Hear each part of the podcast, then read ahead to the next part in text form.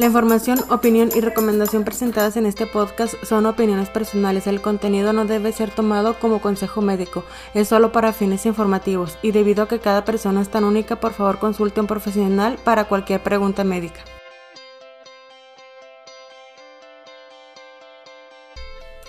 Hola, ¿qué tal? Bienvenidos a este nuevo capítulo de Trastorno Límite de la Personalidad. En el capítulo anterior les hablé un poco de cómo ha sido mi proceso les platiqué que empecé a ir con un psiquiatra y que me dio medicamento que me ha ayudado a mantenerme tranquila, enfocada y me ha ayudado a reducir los niveles de, depresión y aumentado los niveles de serotonina en mi cerebro y todo esto me ha mantenido mejor. Los efectos que me hacía sentir como flotando y un poco mareada ya se redujeron. Ahorita me siento un poquito más estable otra de las cosas que me ha ayudado a mantener la paz y mantener una, una vida más tranquila y un ritmo de vida más sano, tanto en casa como con mi pareja, fue hablar de mis emociones. Y en este capítulo les voy a contar un poquito de eso. Sentimos que estas emociones, todas las emociones las sentimos desde que nacemos, desde que somos unos bebés. Los bebés y los niños pequeños reaccionamos, bueno, en, nuestro tiempo, ¿verdad? Ante nuestras emociones con expresiones faciales o con acciones como reírnos, dar abrazos o llorar. Fíjense si tienen niños chicos a su alrededor cómo, reaccionan ante todas estas emociones.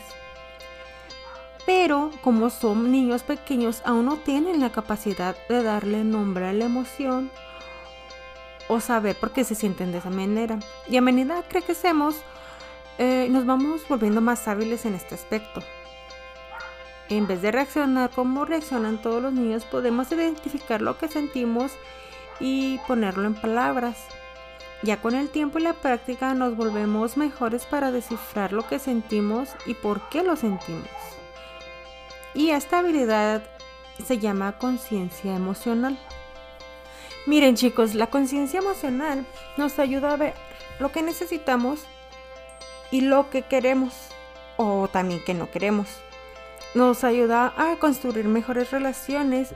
Esto se debe el hecho de que ser consciente de nuestras emociones nos ayuda a hablar claramente de nuestros sentimientos, evitar o resolver los conflictos y superar sentimientos difíciles con mayor facilidad.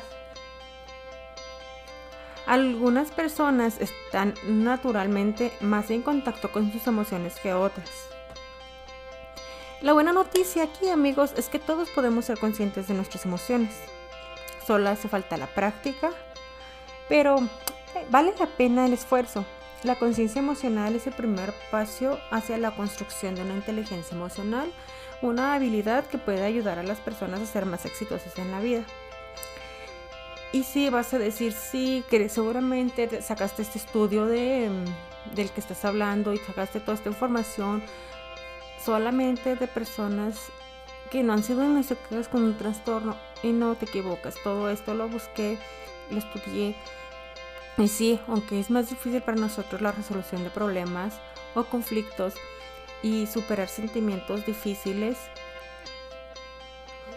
lo podemos hacer cuando estás tranquilo y cuando estás en, en, una etapa eh, de tu vida que todo está fluyendo tranquilo, puedes controlar tus emociones.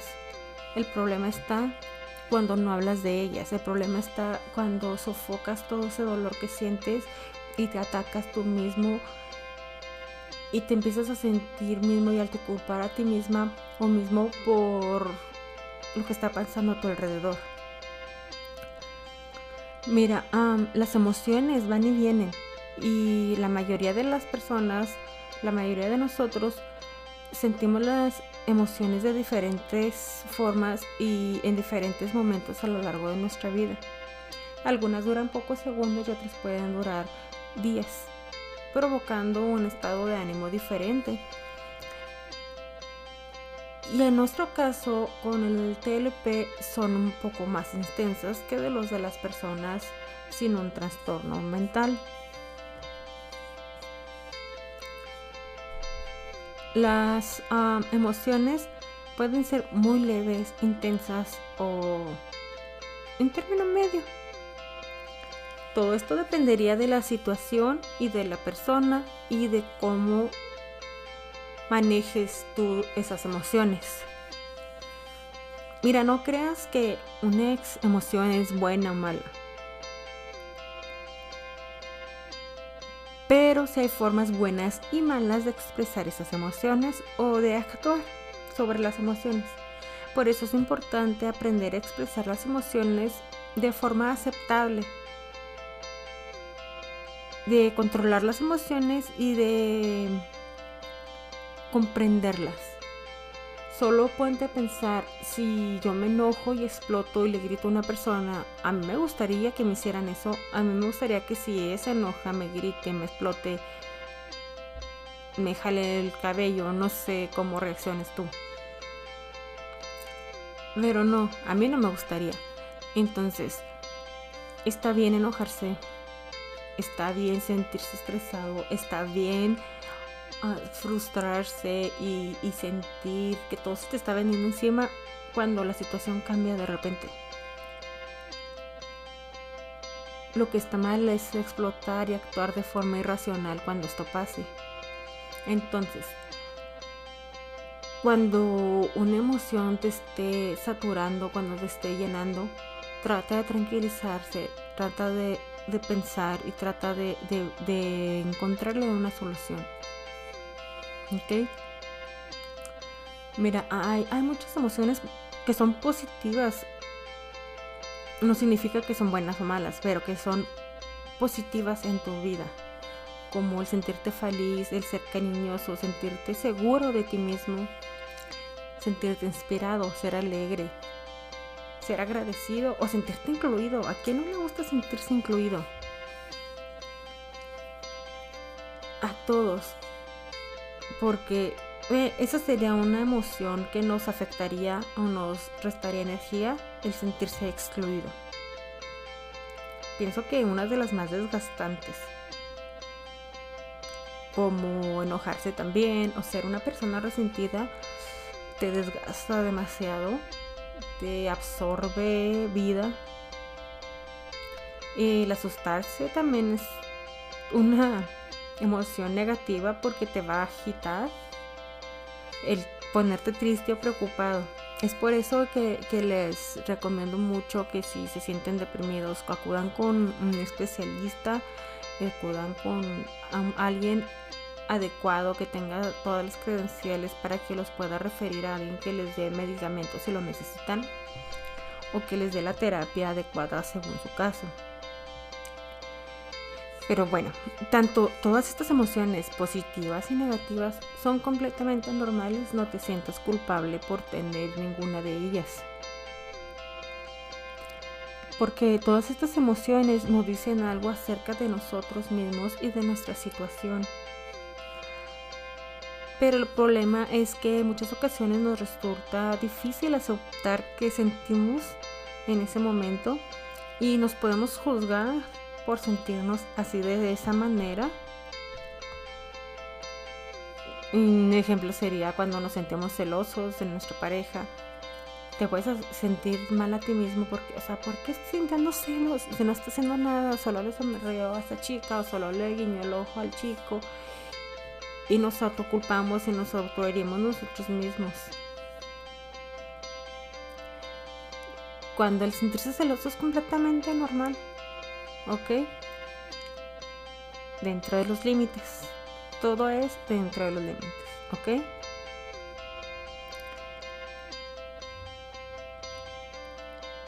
Tratar de evitar los sentimientos negativos o fingir que no existen o que no los estamos sintiendo, al final de cuentas va a ser contraproducente porque va a sernos más difícil el superar esos sentimientos y no van a desaparecer si no nos enfrentamos a ellos. y si no los tratamos de entender, si no buscamos la razón por la que nos estamos sintiendo de esa manera. ¿Ok? Pero tampoco se trata de vivir obsesionado con tus emociones o hablar constantemente con todo el mundo de cómo te sientes. La conciencia emocional, amigos, significa simplemente de reconocer, respetar y aceptar tus sentimientos a medida que ocurren, ¿ok? No se sientan tampoco mal si en esta ocasión no pude controlar mi tristeza o si en esta ocasión pasó algo muy triste y no pude controlar y me sentí súper, súper triste y, quise solo estar acostado o, no controlé mi furia. No se trata de, que vamos a tener episodios cada, cada cierto tiempo, sino de ir aprendiendo cada vez cómo controlarlos, aprender a, a ver cómo se sienten me estoy sintiendo como un nudo en el estómago con falta de aire, eso significa que me estoy enojando. Entonces debo de poner una pausa a lo que estoy haciendo o lo que está ocurriendo que me está haciendo sentir así para tomar el control de esta emoción. ¿Ok? Debido a que las emociones en nosotras, personas diagnosticadas con TLP, se sienten con mayor frecuencia, debemos tener un poquito más de cuidado, pero sin pasar a la obsesión de estar 24/7 monitoreando nuestras emociones. Unas de las emociones que se sienten con mayor intensidad en personas TLP son la ansiedad, la tristeza, el enojo, la culpa y la vergüenza. Sí, vas a decir, estamos fregados, pobrecitos de nosotros, porque son de las emociones negativas un poco más intensas. Pero podemos controlarlo. Y ve paso a paso. No te fijes metas exageradas, ve paso a paso. ¿Ok? Porque mira, las em, respuestas más comunes a estas emociones no es resolver los problemas y evitar intencionalmente estas emociones tampoco. Y si estás en una crisis o superando una crisis o lo que sea que te estás con síntomas ya más graves de TLP, vas a tender a amplificar aún más estas emociones que estás sintiendo vas a tener unos ánimos intensos y muy cambiantes. Y miren, todo esto dura entre horas a varios días. Les digo, la última vez que yo tuve mi crisis me duró alrededor de seis días. Fue algo muy intenso y fue muy desgastante hasta que pude identificar lo que estaba sintiendo, que pude ver las cosas claras y regular mis emociones. Sentí un sentimiento enorme de vacío, ira. No podía controlar mi ira, no podía controlar mi tristeza, no podía controlar mi culpa. Me fue difícil confiar de nuevo, aunque mi pareja no tiene toda la culpa.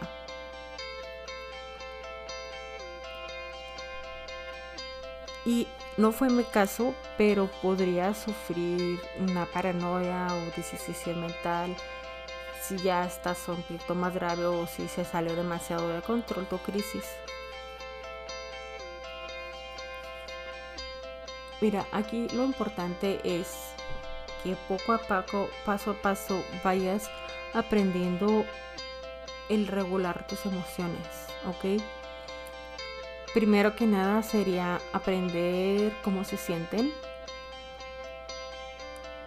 Si, si no sabes cómo debería de sentirse, si no sabes identificar, busca un poco cómo se siente la felicidad, cómo se siente la tristeza, las características y aspectos de cada uno.